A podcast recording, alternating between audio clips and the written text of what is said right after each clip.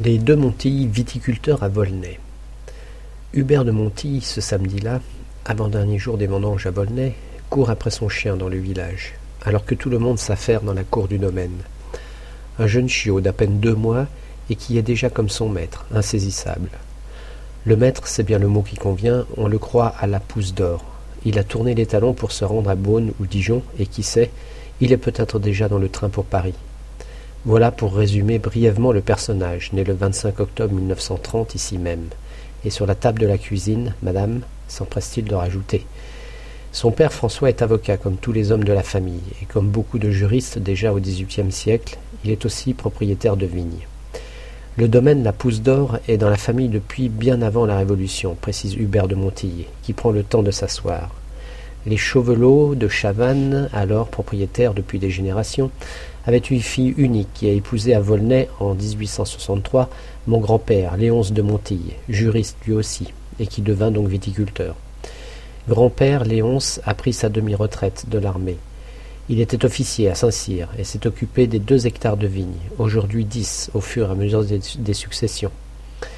Et surtout à la force du poignet, ou plutôt du bagou, ce n'est pas péjoratif, de maître de Montilly, l'avocat de la famille Laroche, entre autres, dans l'affaire Villemain. J'ai toujours acheté du bon, Volnay, Polmar, Puligny, Beaune, Corton, Charlemagne, tient-il à dire? Hubert de Montilly connaît à peine son père, quand celui-ci décède en 1935. Il est âgé de cinq ans. Fils unique, il hérite du domaine où sa mère Lucie l'aide, et surtout son frère Roger Caillot, l'initie à la vigne. Il n'a pas besoin de trente-six diplômes pour apprendre à faire du vin. Je n'ai rien contre les œnologues, mais ils ne font pas de grands vins. Pas de mauvais non plus. Mon oncle m'a appris à reconnaître le terroir, puis la partie la plus sensible, c'est-à-dire le soin, l'attention. On peut être un très bon jardinier et un mauvais vinificateur. Pour faire un bon vin, il faut cuver à la limite du pépin, à 35 degrés maxi. Les œnologues crient à plus de 30 degrés Attention, danger. J'ai fait ma première vinification en 1947. Ma tante avait eu le mauvais goût d'accoucher d'un fils pendant les vendanges. 1947 était une bonne année, une grande année même. Les raisins arrivaient à 29 degrés. Il fallait vite les refroidir à quinze, et on n'avait pas tout le matériel d'aujourd'hui.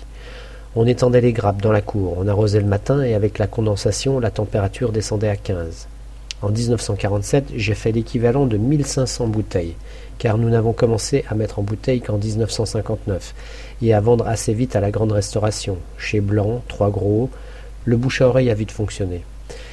En 1953, Maître de Montilly plaide à Dijon et dans toute la France. Cela m'a toujours plu de faire les deux. Chez les vignerons, on disait de moi Tiens, voilà l'avocat. Et chez les avocats, tiens, voilà le vigneron. La dualité, la complémentarité plutôt me plaisait. J'ai bien gagné ma vie en tant qu'avocat pour pouvoir acheter des vignes. Avocat, j'avais l'ouverture d'esprit et viticulteur les pieds sur terre. Je n'avais pas qu'une théorie de juriste. Ce qui m'a arrêté, c'est mon état de santé, en 1997, lors de ma première attaque. Au domaine, les deux Montilles font des vins pour être bu, pas pour être crachés, comme ils le disent ensemble. Vous ne trouverez aucun vin dans une compétition parmi leur production de 45 000 bouteilles, dont 68% à l'exportation en direct dans 20 pays. Nos vins sont faits pour être dégustés en mangeant. Il faut aussi les laisser vieillir, au moins 5 ans, et plutôt entre 5 à 10 ans. À 7 ans, ils sont à maturité. Les gens n'ont plus le temps d'attendre, n'ont plus la patience. Aujourd'hui, on trouve plus souvent des vins qui bluffent. Ils vous en mettent plein la vue au départ, et puis ils vous lâchent. Un grand vin, il est tout en longueur. Il reste dans la bouche. Nos vins sont sains, pas maquillés par le bois. Ils ne sentent pas la vanille, par exemple. Le vin préféré d'Hubert de Montilly, c'est un mouton Rothschild de 1945, et ce, rare, de la Romanée Conti. Un monde à part, dit-il en essayant de laisser la parole à son fils Étienne. Étienne est né à Dijon le 13 mai 1963 de l'union d'Hubert de Montilly à Christiane, qui a longtemps géré le domaine quand son époux plaidait un peu partout. Le fils aîné reconnaît que, sans sa mère, le domaine ne serait pas ce qu'il est aujourd'hui. Ce n'est qu'en 1994 que les époux de Montilly quittent définitivement Dijon pour s'installer au domaine à Volnay. Comme le veut la tradition, explique-t-il au bout de la longue table qui n'accueille pas moins d'une quarantaine de vendangeurs, j'ai fait du droit économique à Dijon, puis Sciences Po à Paris. Je suis parti à 18 ans, vivre ma vie aux États-Unis. J'ai travaillé dans un domaine viticole dans l'Ouest et dans un restaurant à San Francisco.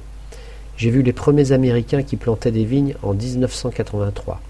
Même en étant à l'étranger ou étudiant, je n'ai jamais manqué une vendange ici. Puis, pendant cinq ans, je me suis occupé du droit dans les pays de l'Est, avec une spécialité dans les fusions et acquisitions de la banque BNP Paribas. J'ai aussi un diplôme de technicien œnologue. J'ai senti que cela devenait difficile de faire progresser le domaine sans être présent. J'avais du mal à concilier deux agendas. J'ai fait le choix de revenir ici en 1991.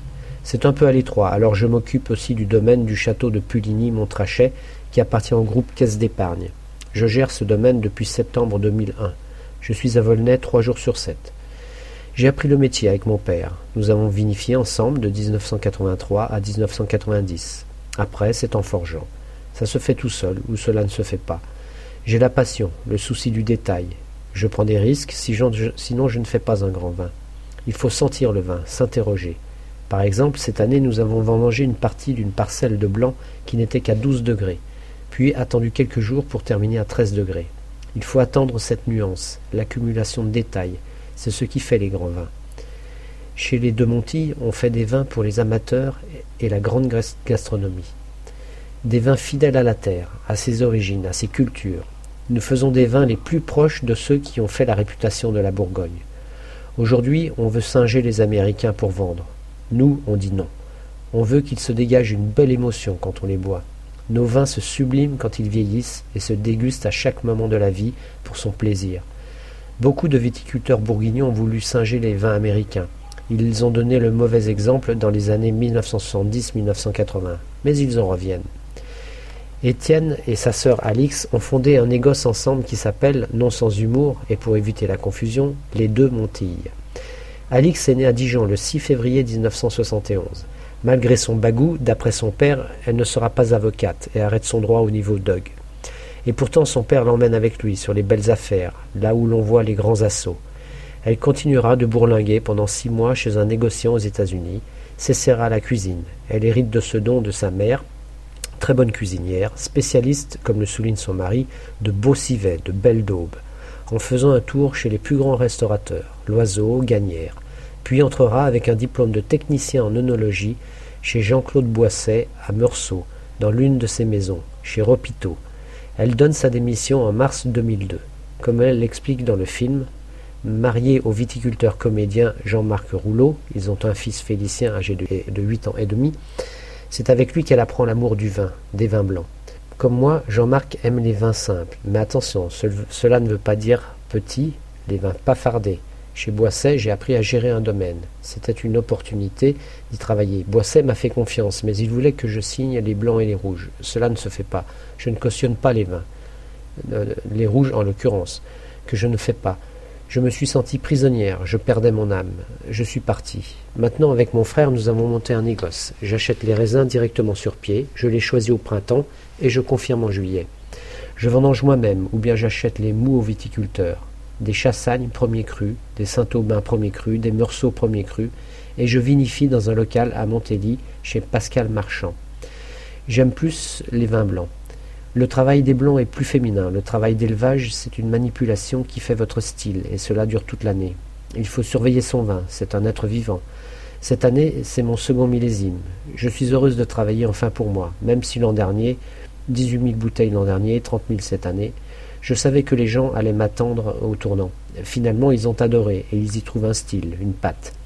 Je vends 20% de ma production dans les grands restaurants et belles boutiques aux États-Unis et à 80% en France à des particuliers.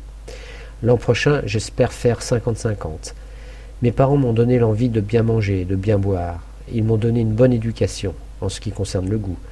J'ai le projet de faire aussi du conseil à mes fournisseurs en les sensibilisant à la biologie et à la biodynamique. Ne plus mettre de pesticides, éviter de désherber, faire moins de traitements, cela va se faire petit à petit. Cela prendra du temps, mais je le ferai, conclut-elle. Et le père qui passait par là d'ajouter Elle est comme moi, elle est excessive.